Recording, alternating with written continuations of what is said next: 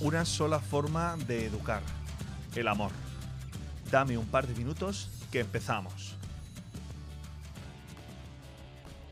Durante este fin de semana he podido participar en un congreso educativo que se ha realizado aquí en la ciudad de Torrevieja y me ha llamado la atención cómo en todas y cada una de las charlas, de las ponencias, cada, cada uno desde su ámbito y desde su aspecto, eh, me ha llamado la atención cómo todos nos invitaban a vivir nuestra vida como una vocación.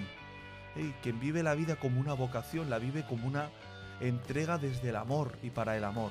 ¿eh? hacer las cosas desde el corazón, con el amor, y eso es lo que cambia realmente el mundo. No son los conocimientos. Una persona que cambia el mundo es aquella persona que se siente querida y que es capaz de amar a quien tiene cerca. Hablaban algunos de que es importante dar el primer paso, y el primer paso en la educación, como en la vida, es ser. Es ser dueño de nuestras emociones, y olvidarnos de qué es lo que hacemos, porque cuando alguien actúa desde el ser, actúa siendo lo que es. Y si somos amor, trataremos a las personas con amor.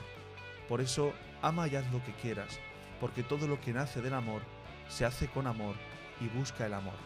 Vamos a, ayudar también a, la gente que tenemos cerca de nosotros a que vivan su vida no como una profesión, que vivan, que vivan su vida como una vocación, gente llamada para el amor y desde el amor.